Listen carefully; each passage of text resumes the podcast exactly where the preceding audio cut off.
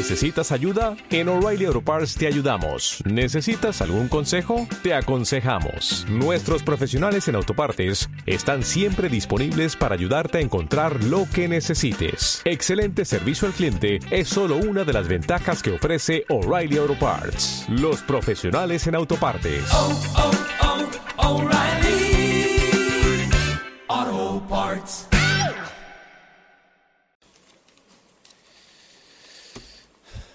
Mis saludos y mis deseos de bendición para cada uno de ustedes, queridos amigos, hermanos.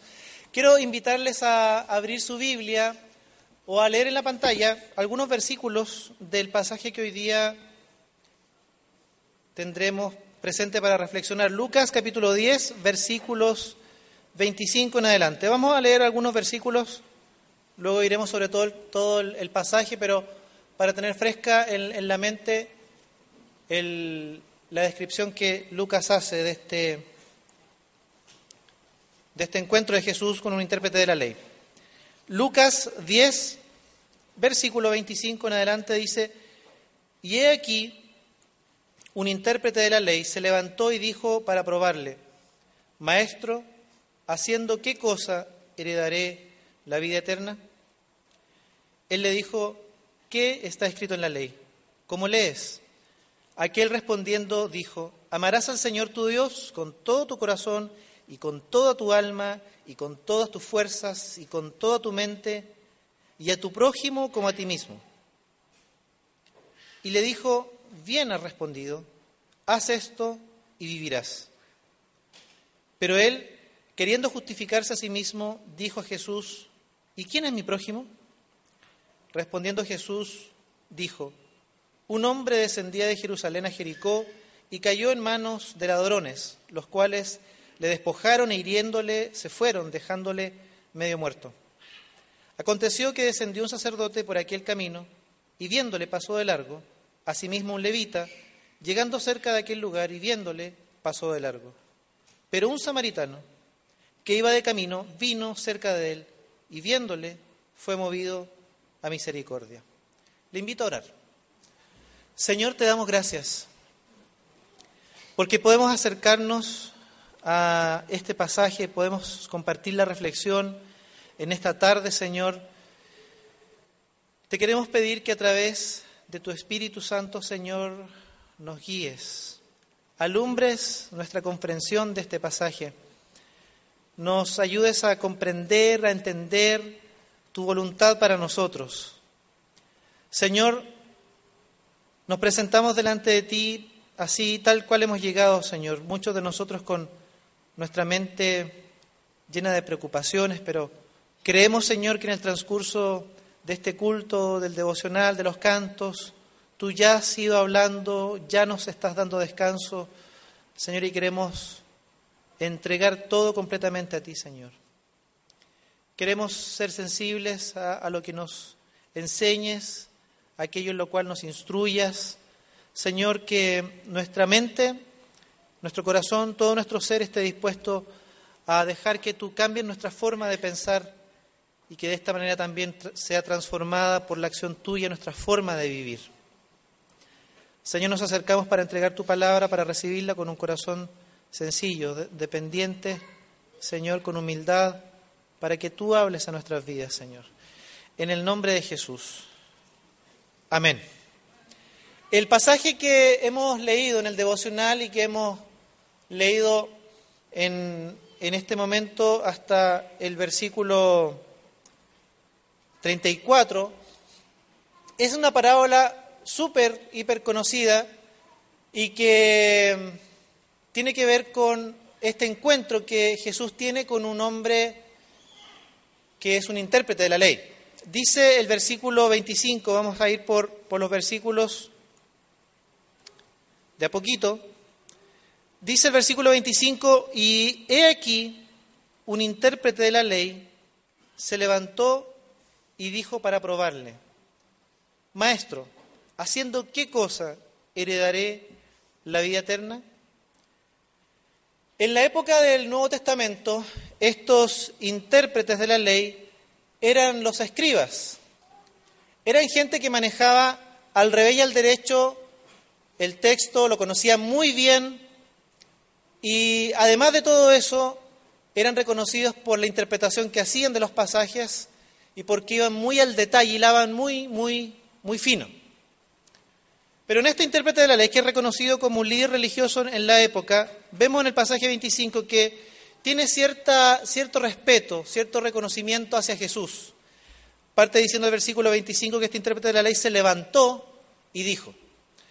Por lo general los maestros, los que enseñaban en, en el momento de la enseñanza de algún pasaje determinado, se ponían de pie para enseñar. Pero también era una costumbre de la época que reverentemente aquel que intervenía y hacía alguna pregunta se ponía en pie. El hecho de que este intérprete se ponga de pie para dialogar con Jesús y para hacer esta pregunta es eh, algo que está mostrando que de alguna manera este intérprete respetaba a Jesús. Hacía un cierto reconocimiento de este como alguien que enseñaba o que tenía cierto reconocimiento de la multitud, de la gente y le llama maestro. Pero note que el pasaje también dice que la pregunta, el entrar en este diálogo, tiene por intención probarle.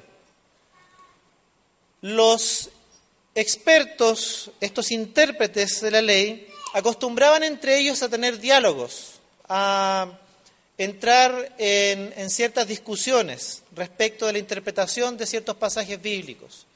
Buscaban hilar muy fino e intercambiar ideas y probablemente este, eh, en este mismo sentido, él se para para entablar un diálogo con Jesús, con alguien que reconoce, tiene cierto, cierto reconocimiento de parte del resto de la gente y ha sido reconocido ya por alguien que enseña como nunca antes alguien había enseñado.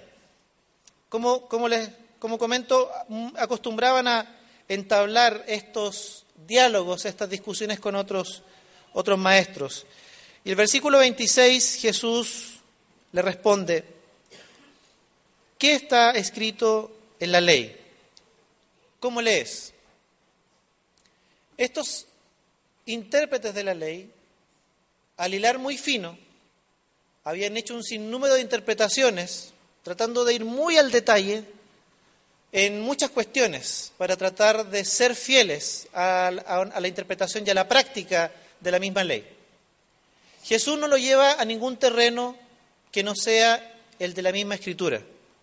No lo lleva al terreno de ningún maestro, ningún rabino eh, conocido en la época, no lo, lleva al terreno de las tradiciones, ni de las interpretaciones que ellos mismos han hecho y han tan bien registrado eh, y estructurado. Lo lleva a un terreno que para Jesús es el importante, que para Jesús es, es el válido.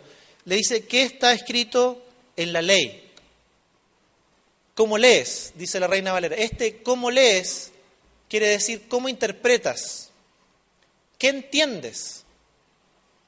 Y aquí hay que decir que Jesús plantea algo tremendamente importante, porque la forma en que nosotros nos acerquemos, o la forma en que ellos se acerquen al, al pasaje, a la ley en este caso, va a determinar también la forma o la forma en que conocen a Dios o al Dios que están conociendo.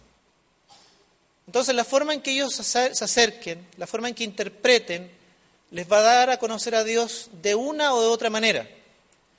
Ese conocer a Dios, cualquiera que sea, va a determinar su forma de vivir finalmente en la vida cotidiana esta fe y este seguimiento de, ese Dios revelado en, en la Escritura. Entonces, ¿qué está escrito? ¿Cómo interpretas? ¿Cómo conoces tú de Dios? ¿Qué, Dios te está diciendo en, en esto? Los versículos 27 y 28 continúan diciendo, aquel respondiendo dijo, amarás al Señor tu Dios con todo tu corazón y con toda tu alma y con todas tus fuerzas y con toda tu mente y a tu prójimo como a ti mismo. Y le dijo Jesús, bien respondido, haz esto y vivirás. Lo que este intérprete de la ley tenía en su mente, tenía en su corazón respecto de lo que la ley decía, era correcto. No podía haberlo dicho de mejor manera. No podía apuntar a un pasaje o a, dos pasajes que resumieran de mejor manera lo que Dios dice respecto de cómo heredar la vida eterna. Ama al Señor con todo tu corazón, con todo tu ser, Pero por otro lado, ama a tu prójimo como a ti mismo. Bien le dijo Jesús. Un 7, un 10, un 100, dependiendo de la escala. Bien. Primera, en primera, la primera pregunta, aprobada. Bien dijiste. Has respondido bien. Haz esto, dice Jesús, y vivirás. Pero como en la forma de pensar de este intérprete de la ley hay mucho más eh, que el ama a Dios y ama al prójimo, hay toda una interpretación detrás, hay toda una forma de concebir a Dios, hay toda una forma muy estructurada de cómo vivir la fe en Dios o de cómo vivir en su sistema de creencias, es que él no queda conforme con la respuesta. O queda conforme, pero procesa mucho más todavía y pregunta diciendo, ¿y quién es mi prójimo? El pasaje dice, es interesante, queriendo justificarse a sí mismo, queriendo que Jesús valide su forma de pensar respecto del pasaje.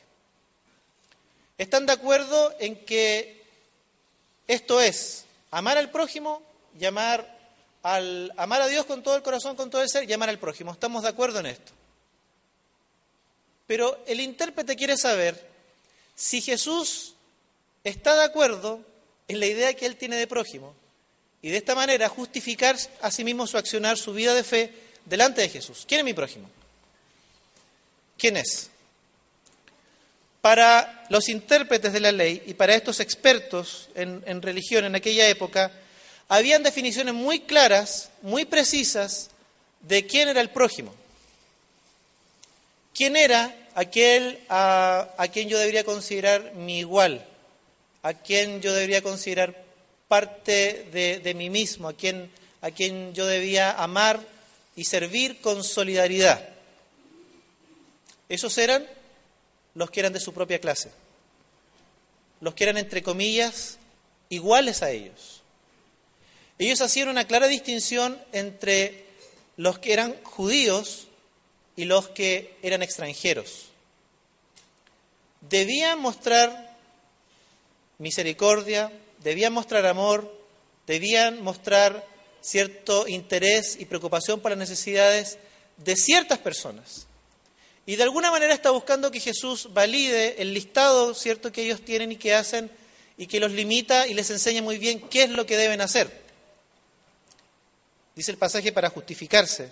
Pregunta Jesús, ¿Y quién es mi prójimo? En otras palabras, ¿quién es mi prójimo? Quiere decir, ¿a quién debo amar? Y es entonces que Jesús le va a responder con esta tan conocida parábola desde los versículos 30 en adelante.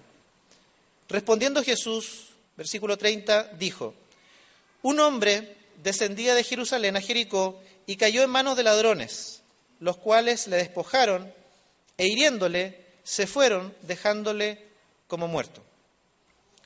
En aquella época, como tal vez nosotros también podríamos de alguna manera eh, experimentar o vivir, la gente era reconocida su origen, su, su origen étnico por varias, varias formas de identificarlo. La primera de ellas era visiblemente su ropa.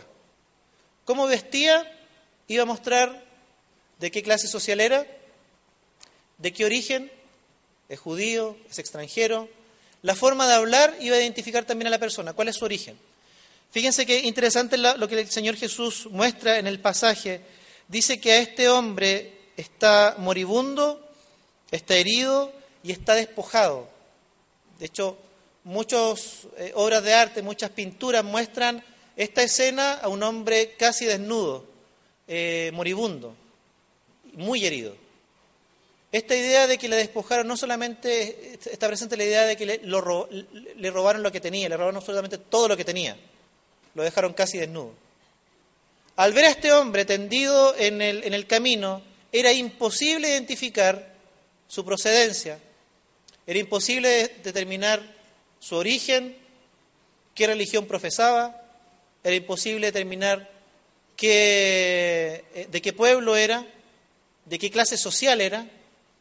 Es alguien a quien Jesús presenta sin ninguna definición, y esto es súper importante.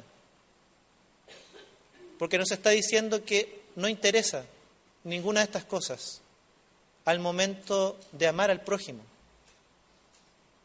No interesa ningún tipo de identificación social, de educación, de sexo, de religión, tendencia política o cualquier otra.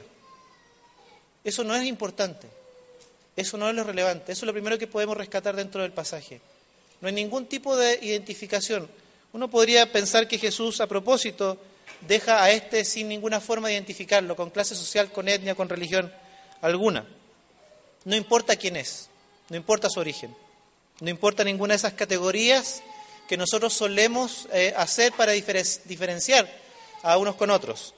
Versículo 31, por favor.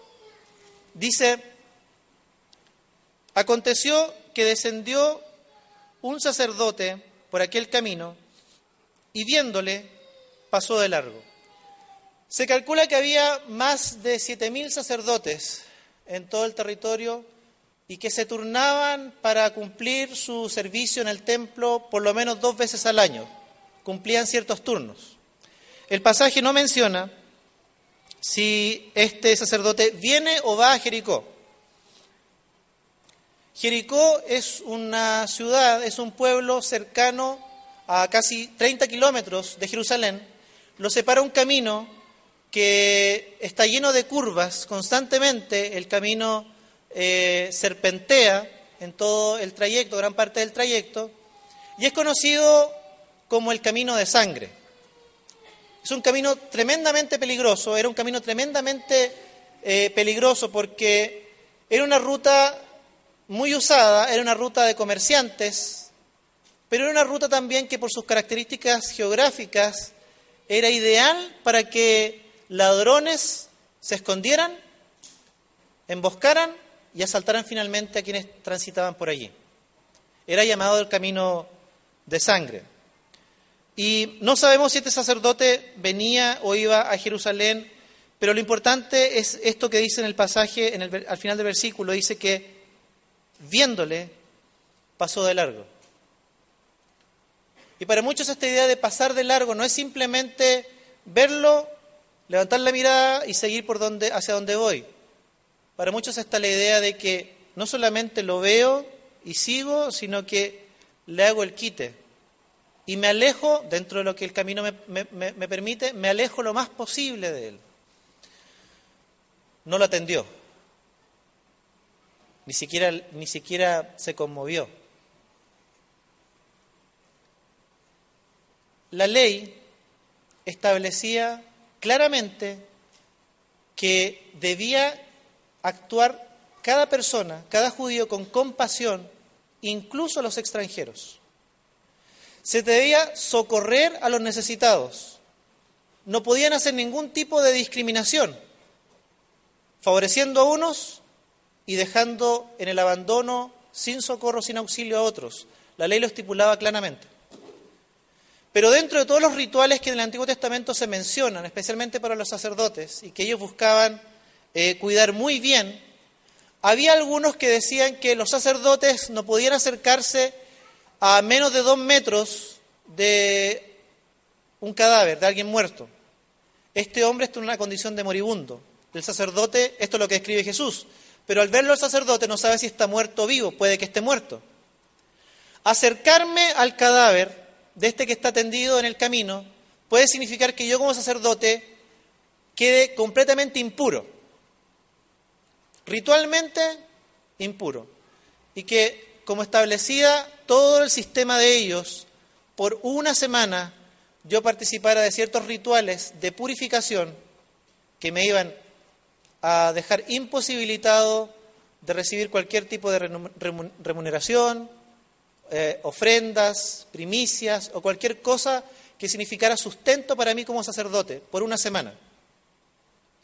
Por otro lado, yo iba a tener que invertir en alguno de los animalitos descritos en el sistema sacrificial para presentar eh, en sacrificio y para ritualmente quedar purificado. Es decir, aunque efectivamente la ley establecía que este sacerdote debía atender al, extranjero o al judío, a su hermano, a quien fuera que estuviera en una situación de este tipo, había otras eh, reglamentos o normativas que decían que de entrar en contacto con el moribundo o con sangre quedaba inmediatamente impuro. Esto, esto iba a significar que atender a aquel que estaba en esta condición, socorrerlo, manchar probablemente mis vestiduras con, con sangre del, del moribundo. Este quedar yo como sacerdote impuro iba a significar que yo tuviera que desembolsar un precio, tuviera que pagar un costo, el costo de quedar impuro, el costo de seguramente tener que pagar por este animalito, por este sacrificio, y por una semana no percibir ningún tipo de sustento, remuneración o beneficio producto del sacerdocio que él ejercía. Es un costo altísimo para el sacerdote socorrer a este que está necesitado. Aunque la ley decía que debía hacerlo, por estos otros costos asociados, pasa de largo, lo evita, se aleja lo más que puede de él y sigue su camino. Versículo 32 dice, Asimismo un levita, llegando cerca de aquel lugar y viéndole, pasó de largo. Algunos levitas eran cantantes, músicos, otros se preocupaban del mantenimiento del templo, de la limpieza, del aseo, otros asistían a los sacerdotes mientras los sacerdotes oficiaban su turno dentro del templo, pero eran considerados, por decirlo de alguna manera, en un nivel inferior al sacerdote. Tampoco ellos tenían la obligación de cumplir con tanto ritual de purificación en caso de socorrer a alguien moribundo, estar en contacto con, con sangre o de participar del el auxilio, como en este caso lo presenta la parábola. Pero una cuestión podemos eh, encontrar en, en esta secuencia que Jesús comienza a relatar. Hay alguien muy importante de la clase religiosa, poderoso, con cierta reputación, con cierto reconocimiento de parte del pueblo. Luego Jesús en su ejemplo continúa con alguien de menor, menor rango, menor importancia.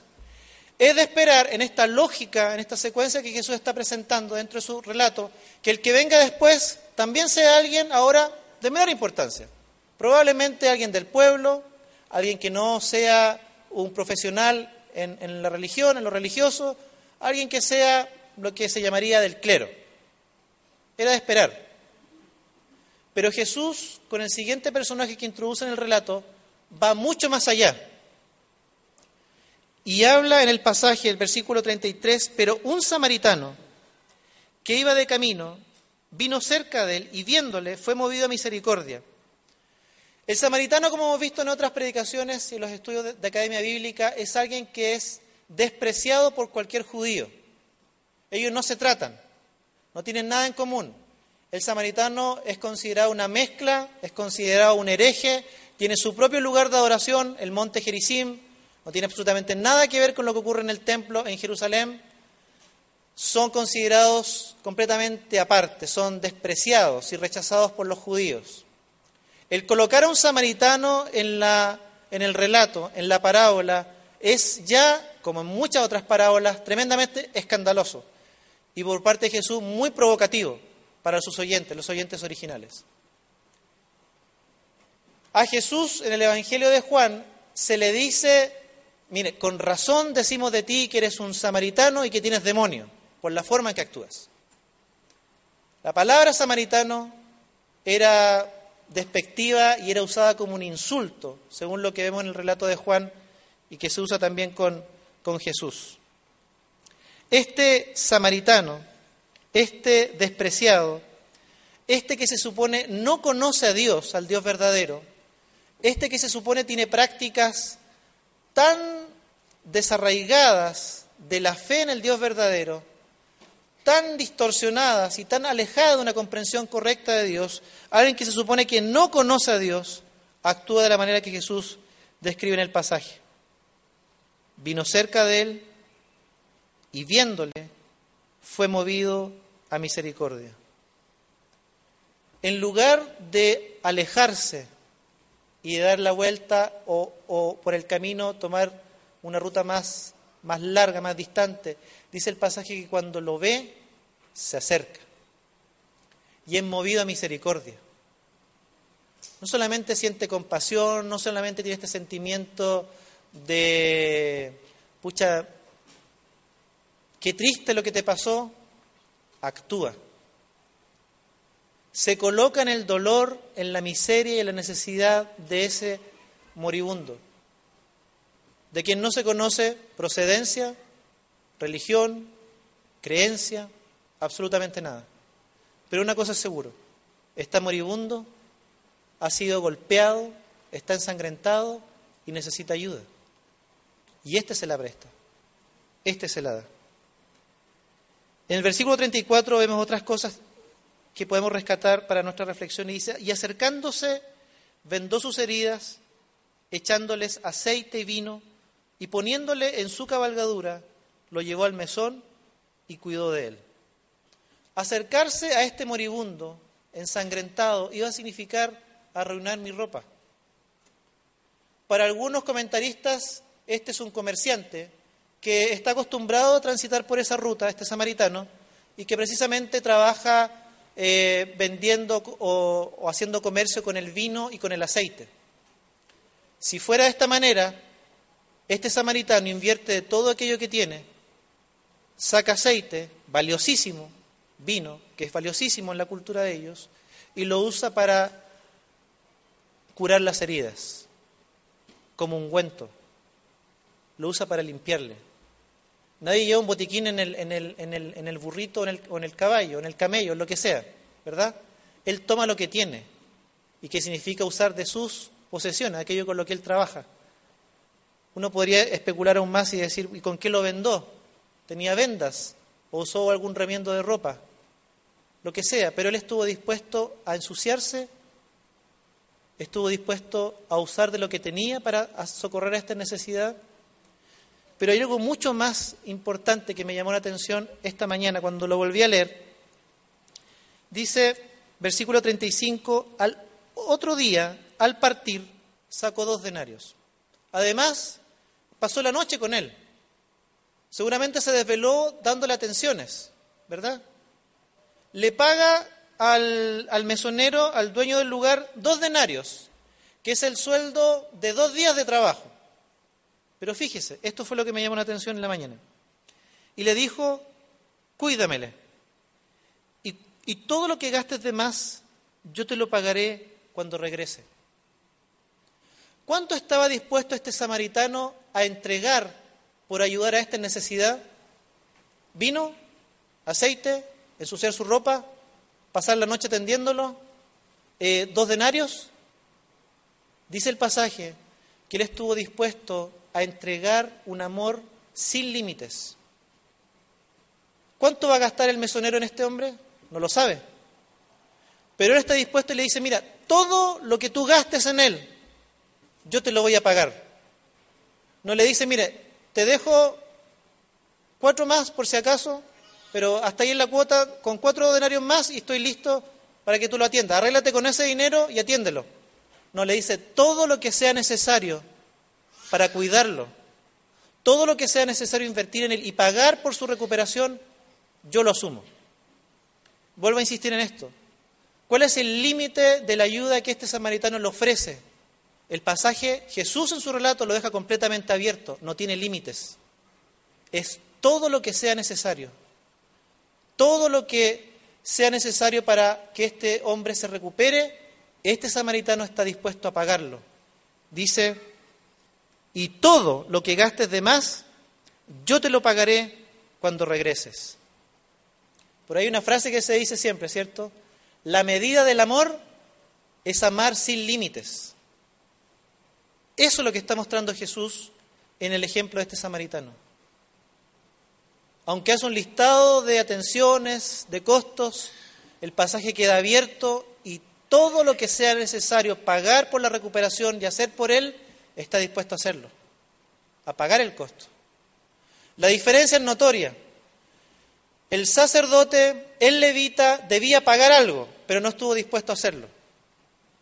Este samaritano está dispuesto a entregar todo, absolutamente todo lo que sea necesario para la recuperación de este hombre moribundo. Jesús le pregunta en el versículo 36 a este intérprete de la ley, ¿quién pues de estos tres te parece que fue el prójimo del que cayó en manos de los ladrones? Él dijo, el que usó de misericordia con él. El intérprete no se atreve siquiera por vergüenza, por el desprecio que tiene el samaritano, por lo que sea, pero ni siquiera se atreve a decir el samaritano. Le dice, el que usó de misericordia con él. Entonces Jesús le dijo, ve y haz tú lo mismo. ¿Quién es el prójimo? Fue la pregunta del intérprete de la ley. Nuevamente le dije, Jesús, maestro, dame un listado, por favor, al cual remitirme. ¿Qué es lo que debo hacer? ¿Y a quiénes debo hacerlo? Ellos eran expertos en definir absolutamente todo, tener todo muy bien establecido, saber qué es lo que tengo que hacer, cuál es mi límite, qué es lo que debo cumplir.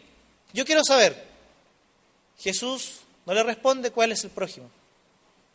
Jesús le dice en el pasaje, le pregunta, ¿quién pues de estos tres te parece que fue el prójimo del que cayó en desgracia? No se trata de un listado de qué es lo que debo hacer, de qué es amar al prójimo. No se trata de un listado de a quiénes debo amar, quiénes son los que merecen amor.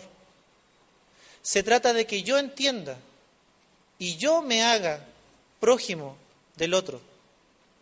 Se trata de que yo vea al otro sin ninguna diferencia, sin ninguna categoría, sin discriminar como solemos hacerlo, por condición social, solemos discriminar por el nivel educacional, solemos discriminar si son ancianos, si son niños, Solemos discriminar por la importancia que tienen dentro de, dentro de algún grupo. Solemos hacer discriminación y acepción de personas por la religión que profesan, por la forma de pensar, por la orientación política o cualquier otra, otra orientación que podamos mencionar. Solemos discriminar. En el pasaje, el moribundo, el que está en, en el camino, no tiene identidad más que la de una persona. Es persona y eso es suficiente. No está vestido, no puede decir quién es. Viene, como, como decimos, casi como Dios lo ha hecho al mundo. Está así. No hay nada que diga que este es diferente a mí.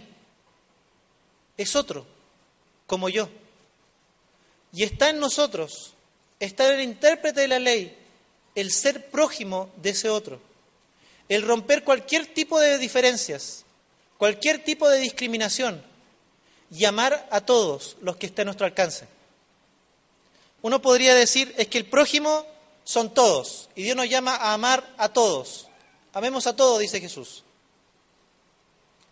En la práctica eso no ayuda mucho, porque si dijéramos, Jesús nos dice, amen a todos, amen al mundo, eso es como muy, muy general.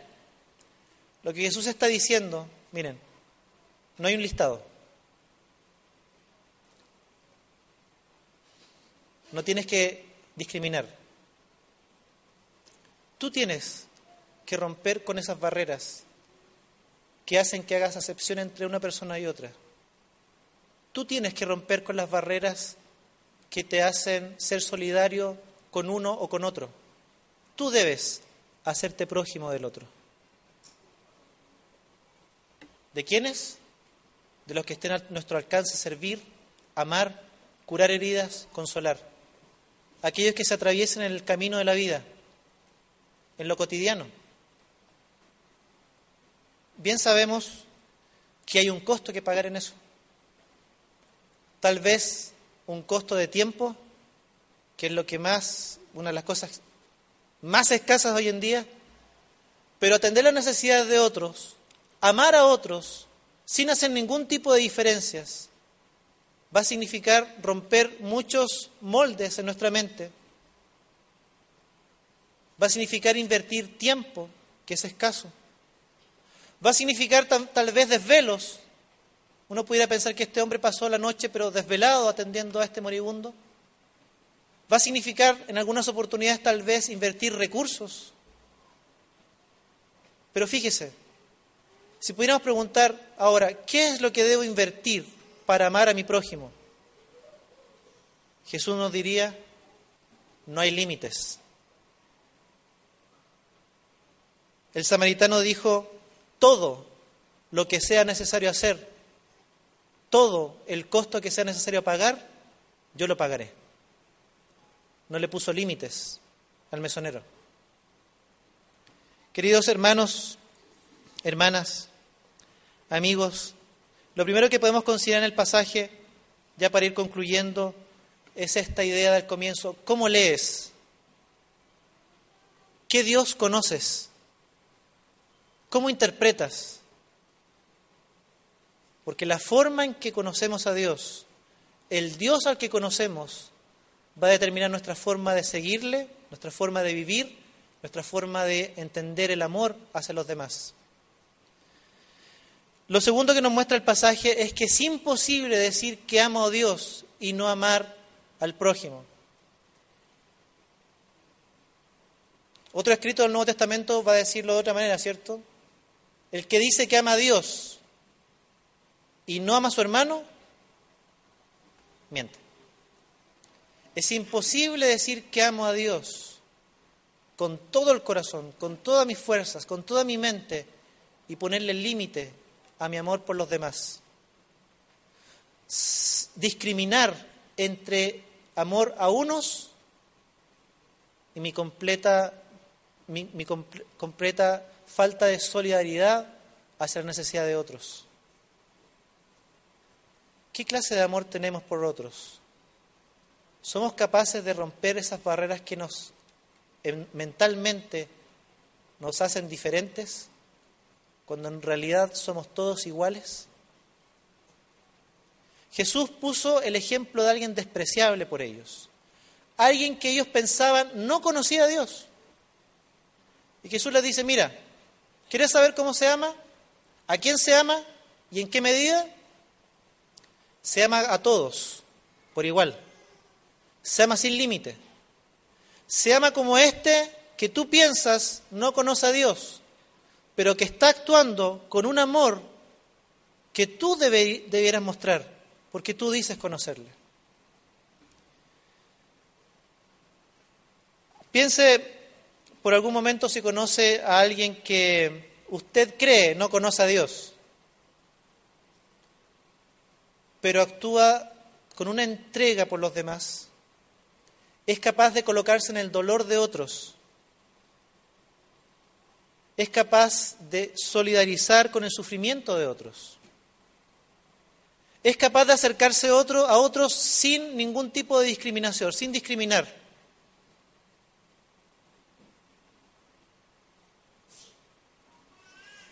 porque tiene más o porque tiene menos, porque vive en tal comuna o en esta otra, porque es de tal tendencia política o es de esta otra, porque habla así o habla de esta otra manera. todas las formas que tenemos de discriminar, piénselas. ¿Conoce a alguien que es capaz de amar de esta manera? Y más todavía, luchar por la igualdad, por el derecho de los demás, por la dignidad de otros. ¿Conoce a alguien que viva de esta manera y que no conozca a Dios según lo que usted cree? Y que tal vez criticamos porque no conoce a Dios. Bueno, hay muchas personas así en, nuestra sociedad hoy en día, que levantan su voz, que atienden necesidades, que cubren heridas, que rompen las barreras de cualquier tipo de discriminación en nuestra sociedad y que nosotros catalogamos como gente que no conoce a Dios. Jesús las tomaría a ellas como ejemplo y les diría, así debes amar, sin límites y sin hacer diferencia entre las personas, porque somos iguales. El seguimiento de Jesús, lo que Jesús plantea en, en el pasaje, tiene que ver con esto. No podemos amar a Dios y no amar al prójimo. No podemos decir amar a Dios y tener un estricto cumplimiento de ciertas normas, rituales, tradiciones, prácticas pero una vez eh, concluido eso, dejamos de amar. No puede ser que vivamos como cristianos teniendo una estructura de pensamiento que nos diga cuánto hacer, a quiénes hacer. Jesús dice a todos los que esté a tu alcance. ¿Cuánto? Sin medida. Que esta forma de vivir la fe, que esta forma de conocer a Dios, el Dios verdadero, transforme nuestra forma de vivir en sociedad, partiendo por nuestro hogar en nuestro barrio, en nuestra comuna, en nuestra ciudad. Hay temas que necesitan urgente atención en nuestra sociedad. Gente que se haga el prójimo de ese otro. Jesús dice, bueno, si dices amarme a mí, entonces aprenderás a hacerte prójimo y amar y atender sin medida y sin discriminación a aquellos que lo necesitan. Vamos a orar. Le invito a tener un momento de oración al Señor. Ore por un momento usted mismo. Sus palabras al Señor. Lo que usted quiera decirle a Dios. Y piense por un momento. Todo ese amor a Dios que tenemos que es real, que es genuino, y que tantas veces se estructura dentro de una práctica religiosa. ¿Tiene relación con el amor hacia los demás? Es imposible amar a Dios y no amar al prójimo. Alguien que se supone no conoce a Dios, alguien que se supone no conoce la ley, alguien que se supone ni siquiera está siguiendo a Dios, está actuando de la manera en que un conocedor de Dios y de su palabra debe actuar. Y el ejemplo va también para nosotros. Señor, te damos gracias porque hoy día nos llevas a reflexionar, a pensar respecto de nuestro seguimiento de ti a través de nuestro Señor Jesucristo. ¿Qué debemos hacer si te conocemos? ¿Cómo debemos vivir? Particularmente, ¿cómo debemos amar? ¿A quién? Señor, gracias porque hoy día nos hablas y nos llamas, Señor, a no preguntar a quiénes, porque todos, absolutamente todos los que están en nuestro caminar diario, sufriendo y en necesidad, necesitan y más todavía esperan actuemos en consecuencia a la fe que decimos tener en ti. Señor, que no nos adelantemos a criticar a cuestionar a aquellos que en nuestro, nuestra sociedad actual parece ser que no te conocen, parece ser que no te siguieran, pero que con sus actos dan muchas más señales de amor al prójimo de lo que, de lo que yo mismo, de lo que nosotros mismos a veces damos, Señor. Ayúdanos a entender que debemos amar a todos, ser misericordiosos, actuar con compasión, con todos aquellos que lo necesiten en nuestro camino. Y que ese amor, en el que se resume toda la ley, en el que se resume toda la vida del que dice conocerte, es un amor sin medida, dispuesto a pagar todos los costos que sean necesarios para recuperar la vida del herido, del maltratado, del oprimido, del que está en soledad del que está sufriendo y que está en nuestro camino. Señor, ayúdanos a mirar como cantamos tantas veces con tus ojos. Señor, y actuar en consecuencia a la fe y al amor que tenemos en ti. Transforma nuestra forma de pensar y que a través de tu Espíritu también transformes nuestra forma de vivir. En el nombre de Jesús. Amén.